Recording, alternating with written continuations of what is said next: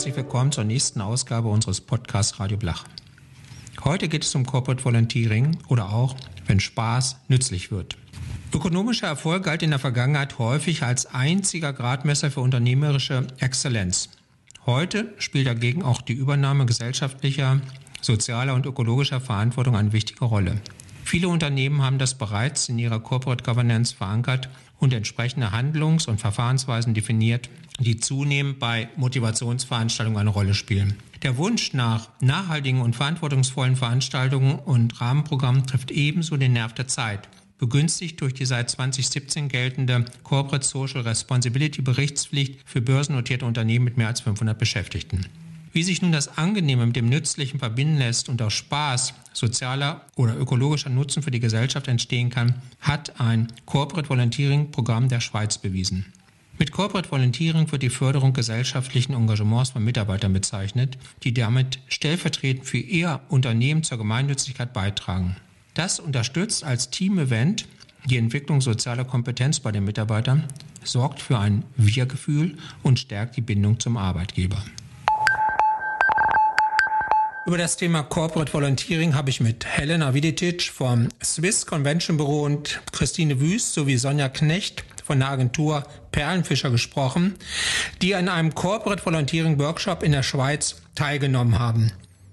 Die Perlenfischer erkunden seit 20 Jahren die Welt, haben ihre Leidenschaft zum Beruf gemacht und bezeichnen sich selbst als alte Hasen in der Incentive-Branche mit langjähriger Erfahrung bei Reiseveranstaltern, Agenturen und im Corporate Travel. Starten will ich mit Helena Videtic, Manager Meetings und Incentives und Sustainability bei Switzerland Tourism. Liebe Helena, was bedeutet Corporate Volunteering in der Schweiz? Corporate Volunteering bedeutet nicht nur in der Schweiz ähm, im Prinzip tu Gutes, und spricht darüber. Die Anforderungen an Unternehmen, auch gesellschaftlich Verantwortung zu übernehmen, die steigen zunehmend und beim Corporate Volunteering engagieren engagieren sich im Prinzip Mitarbeiterinnen und Mitarbeiter für Projekte im gemeinnützigen Rahmen, sei dies im, beispielsweise im im Fokus von gesellschaftlichen Dingen oder auch in umwelttechnischen Dingen. In der Schweiz, als auch in vielen anderen Ländern, ähm, sind in den letzten Jahren viele Volunteering-Projekte wie Pilze aus dem Boden geschossen. Ähm, jetzt ganz konkret in Bezug auf die Schweiz gibt es viele Volunteering-Projekte und Initiativen. Beispielsweise kann man auf dem Bergbauernhof oder eben das Beispiel, mit, über das wir heute sprechen, gibt es Corporate Volunteering-Einsätze in Schweizer Naturparks. Das ist ähm, initiiert vom Netzwerk Schweizer Perke und ja, in der Schweiz ist die Mehrzahl vom Wort Park Perke. Die führen im Prinzip regelmäßige Volunteering-Einsätze durch, ähm, wo sich Mitarbeitenden von Unternehmen und Organisationen aktiv für die Umwelt engagieren, auch im Rahmen der unternehmensinternen CSR-Strategie. Diese Arbeitseinsätze finden in wunderschönen Natur- und Kulturlandschaften statt ähm, und entsprechen den hohen Nachhaltigkeitsstandards von Schweizer Naturparken oder Parks, ganz nach dem Motto, dass ähm, frische Luft für frische Impulse sorgen. Wir waren jetzt ähm, wo wir jetzt auch drüber sprechen oder von, ähm, wo es jetzt auch darum geht, dass wir, ich, hab, ich war mit einer Gruppe deutscher Veranstaltungsplaner jetzt im vergangenen September im Park Ela, dem größten schweizerischen Naturpark im Kanton Graubünden, in der Weidepflege tätig. Einen ganzen Tag lang haben wir da eine Weide im Prinzip wieder ready für die für das Vieh gemacht. Okay, also man hat man hat im Prinzip ein ähm, ein Corporate Event hat aber nicht diese üblichen klassischen Abläufe, dass man, man ähm, quasi ein Entertainment-Programm hat oder dass man ein, ein Business-Programm hat mit Talks, mit Präsentationen, sondern man geht in die Natur, macht was Gutes und ähm, hat ein gutes Gefühl dann wahrscheinlich und ähm, am Abend kommt man zusammen und bespricht das. Das ist, das ist sicherlich ein tolles Prinzip. Wie geht man als Veranstalter dieses Thema an und welche Ziele kann man damit erreichen, wenn man als Corporate sagt, ich mache sowas für meine Mitarbeiter? Also generell ist sicher wichtig, dass man sich erstmal die Zielsetzung des Unternehmens oder als Unternehmen sich die Zielsetzung genau anschaut und dann entscheidet, in welche Richtung das es gehen kann. Generell, wenn man nach einem, nach einem Ort sucht, wo man sowas machen kann, ähm, sind sicher Convention-Büros auf regionaler oder auch auf nationaler Ebene die richtigen Ansprechpartner in dieser Sache. Convention-Büros sind ja im Prinzip nichts anderes als Vermittler oder auch Berater oder in einer Beratungsrolle tätig und die wissen ziemlich gut Bescheid, wo solche Initiativen, solche Netzwerke und solche Ansprechpartner, wo es die gibt, wann solche Einsätze durchgeführt werden können. Okay, also ich glaube, so wie du es vorher gesagt hast, ja, es ist eine andere Format, ein anderes Format im Rahmen eines Corporate Meetings oder einer Corporate Veranstaltung, aber ich glaube nicht, dass die einzelnen Programmteile substituieren sondern das sind im Prinzip einfach mal eine andere Herangehensweise. Dann macht man halt mal das Meeting nicht indoor, sondern macht halt outdoor, macht gleichzeitig noch was Gutes dazu. Bewegung und frische Luft hat noch niemandem geschadet. Ich denke, das lässt sich wahrscheinlich auch beliebig kombinieren, dass man sagt, okay, man hat diesen, diesen Volunteering-Part und am nächsten Tag hat man sein Meeting oder man hat, dann, hat am Abend sein Meeting. Das ist wahrscheinlich, das ist wahrscheinlich relativ variabel zu gestalten. Gibt es denn bestimmte Voraussetzungen hinsichtlich der äh, Fitness der Teilnehmer? Teilnehmer oder äh, kann jeder diesen Arbeitseinsatz, ich nenne das jetzt mal so, mitmachen oder gibt es, ähm, gibt es Einschränkungen, dass man sagt, nee, du machst das mal besser nicht und für dich ist das gar nicht geeignet? Eigentlich nicht. An einem Volunteering-Tag, jetzt in unserem Beispiel in einem Schweizer Park, so wie wir ihn hatten, ähm, erledigen die Mitarbeitenden beispielsweise wichtige Naturschutzarbeiten. Wir haben eben, wir waren in der Weidepflege tätig, haben Bäumchen geschnitten. Man lernt den Park kennen, man, lernt, man tauscht sich mit der lokalen Bevölkerung aus, man genießt kulinarische Spezialitäten aus der jeweiligen Region. Es gibt immer ähm, begleitendes, ähm, fachkundiges Begleitpersonal aus den Perken, die für einerseits für äh, die Sicherheit sorgen und andererseits auch alle Teilnehmer anlernen. Wir kriegen Fertigkeiten vermittelt, die wir gar nicht kannten oder die wir gar nicht kennen, äh, Flora, Fauna etc.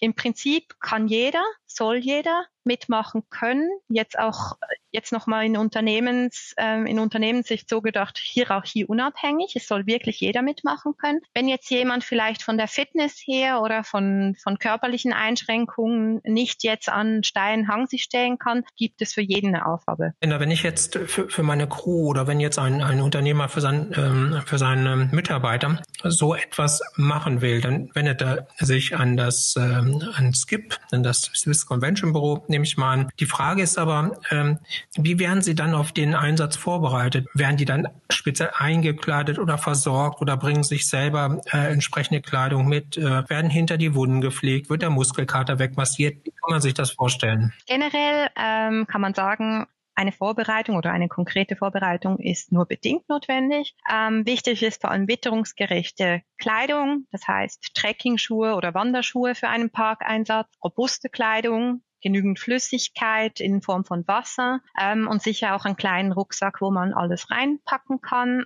Handschuhe ist das Allerwichtigste an dem Tag. Ähm, die können selber mitgebracht werden, können aber auch vor Ort zur Verfügung gestellt werden. Und so das Werkzeug, was wo, das man dann nutzt für den ganzen Tag, ähm, das wird vom Park selber gestellt. Neben lokalen Leckereien, die auch von den ähm, von Anbietern in dem jeweiligen Naturpark zur Verfügung gestellt werden, gibt es auch ein ganz ausgeklügeltes Sicherheitskonzept, ganz nach dem Motto so Safety First, ähm, gerade in Zeiten wie diesen. Und zum Schluss erhält jeder Helfer eine kleine lokale Leckerei, die man mit nach Hause nehmen kann. Also bisschen Vorbereitung, aber im Prinzip nichts, was nicht jeder könnte. Helena, zum Schluss vielleicht noch eine kurze Frage. Wenn ich jetzt, wenn ich jetzt so auf die, auf die Dauer eines, ähm, eines ähm, Corporate Volunteerings reflektiere, was meinst du, wie lange dauert sowas oder wie lange kann sowas dauern? Wie lange, äh, wie viel Zeit rechnet man dafür ein? Ist das ein Tag? Ist das, ist das ein halber Tag? Sind das zwei Tage? Sind das drei Tage? Wie, wie kannst du das äh, beantworten? Ich glaube, da geht's, ähm, da gehen die Meinungen ein bisschen auseinander, aber jetzt ähm, in Bezug auf das Parkbeispiel, was wir hatten, ist sicher ein Tag nicht verkehrt, einen Tag einzurechnen, weil es einfach auch immer mit ein bisschen An- und Abreise verbunden ist. Man möchte ja letztlich am Ende des Tages auch auf eine Weide zurückblicken und sagen, ey, hier haben wir echt was geschafft. Man kann das auch in einem mhm. halben Tag machen, da sollte man aber einfach im Vorfeld mit dem Park das Programm entsprechend anpassen, weil es wäre traurig, wenn man sich die Zeit nimmt, dass man dann nicht am Abend irgendwie ähm, total glücklich und zufrieden und zurückgeht und sagt, heute haben wir echt was geschafft zusammen. Vielen Dank an Helena Videtic. Was das nun in der Praxis bedeutet und wie sich das im Maisbereich umsetzen lässt, konnten Veranstaltungsplaner und Entscheidungsträger aus Agenturen und Unternehmen beim Educational Trip im Park Ela im malerischen Bergün erfahren, dem größten regionalen Naturpark der Schweiz inmitten der Bündner Berglandschaft. Im Fokus stand der gemeinsame Arbeitseinsatz Die Teilnehmer, ausgestattet mit Rucksack und Wanderschuhen, konnten selbst erleben, wie sinnstiftend und motivierend Landschaftspflege in den Bergen ist und wie sich das als Gruppenerlebnis auswirkt. Das war durchaus mit Mühsal verbunden, allerdings unterbrochen durch Kaffeepausen, Kuchen und ein ausgiebiges Mittagessen, zubereitet am offenen Feuer. Es wurde Totholz gesammelt und gebündelt. Steine mussten verrückt werden, Bäume mit der Astschere gestutzt oder gleich gerodet werden. Ziel war es, eine Weide für die Landwirtschaft weiter nutzbar zu machen und den Teilnehmern zu vermitteln, wie sinnstiftend und motivierend Landschaftspflege in den Bergen sein kann. Ja, und Spaß durfte es auch noch machen. Frau Knecht, Frau Wüst, wie waren die persönlichen Eindrücke bei Ihrem Corporate Volunteering Trip in der Schweiz?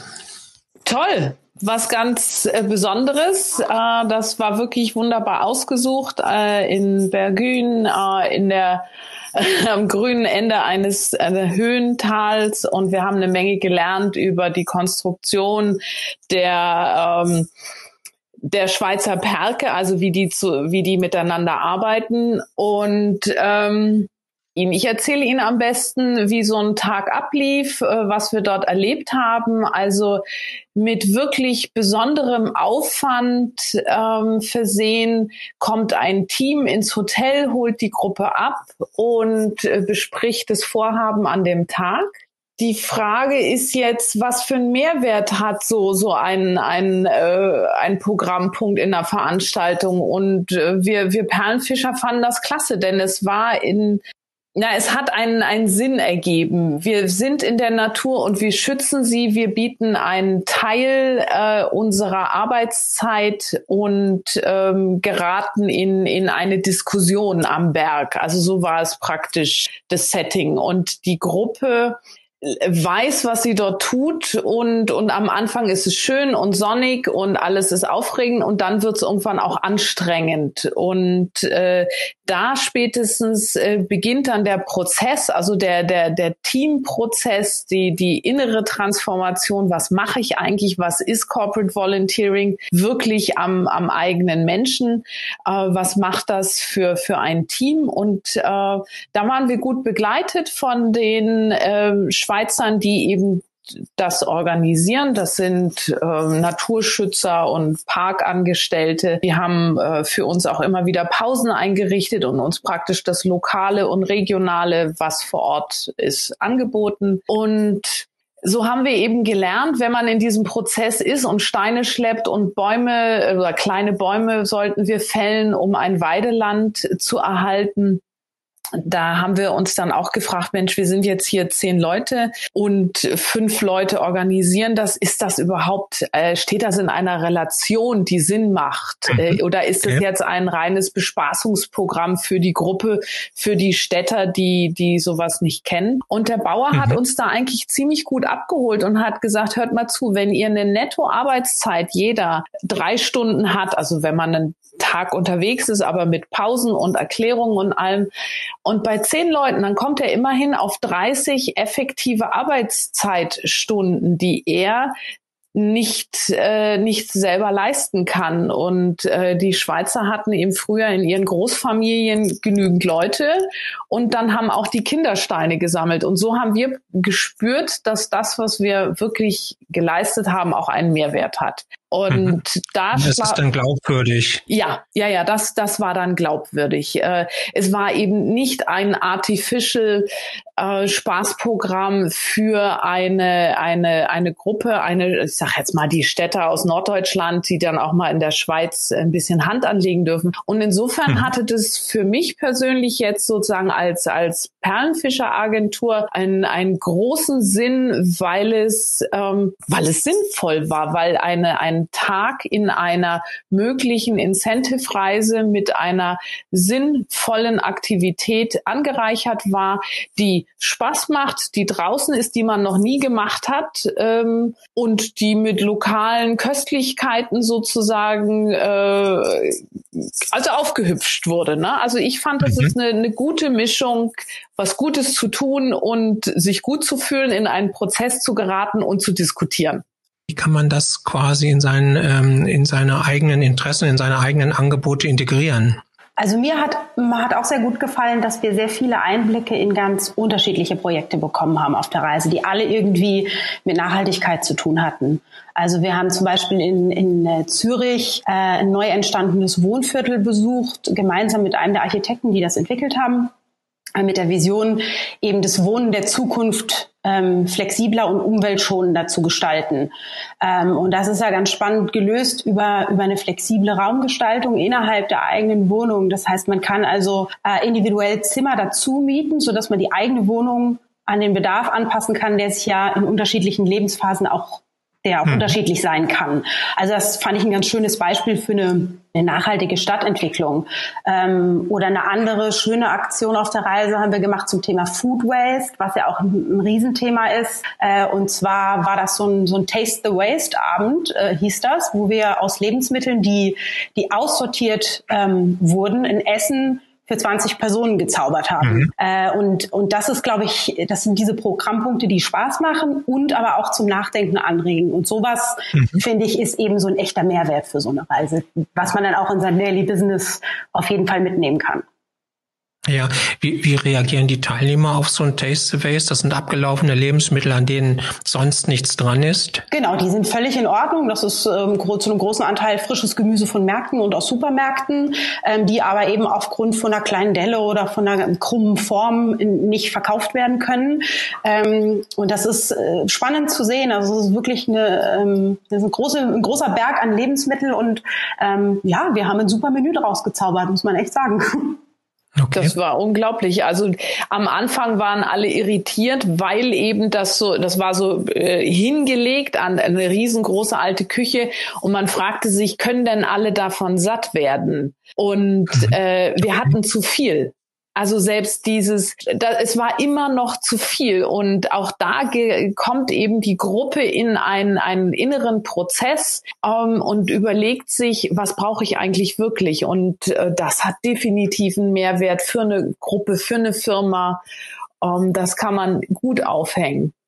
Kann jetzt, ähm, wenn man das Ganze mal weiterspinnt, kann Corporate Volunteering ein typisches oder auch vielleicht atypisches Angebot bei den Perlenfischern werden, äh, beziehungsweise ist es vielleicht sogar ein Beispiel für eine mögliche grüne Transformation in der Maisbranche, ähm, die sich ja eigentlich in der Vergangenheit mit Grün und Transformation kaum auseinandergesetzt hat?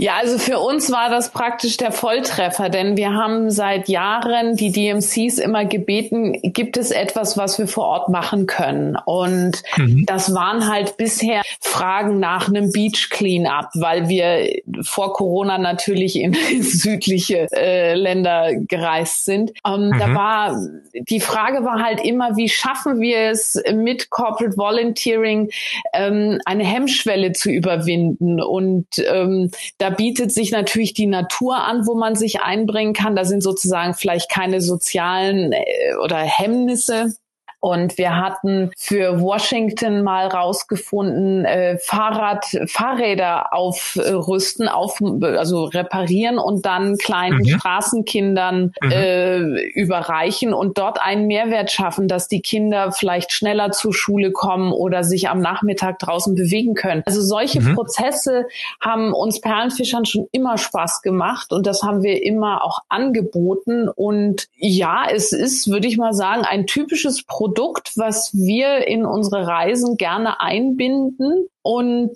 äh, es ist natürlich ein Prozess. Also wir können nicht auf einmal, wir können dem Kunden das auch nicht nicht äh, überstülpen. Wir wir bieten es mhm. an und wollen in dieser Richtung weiter aktiv sein und ja, und es gibt da so viele ähm. Möglichkeiten natürlich auch. Ne? Also Nachhaltigkeit ist ja nicht nur grün, sondern äh, man kann ja auch eine soziale Komponente zum Beispiel sich, sich mal vornehmen. Ich, ich habe mal was mit einer Gruppe in Südafrika gemacht.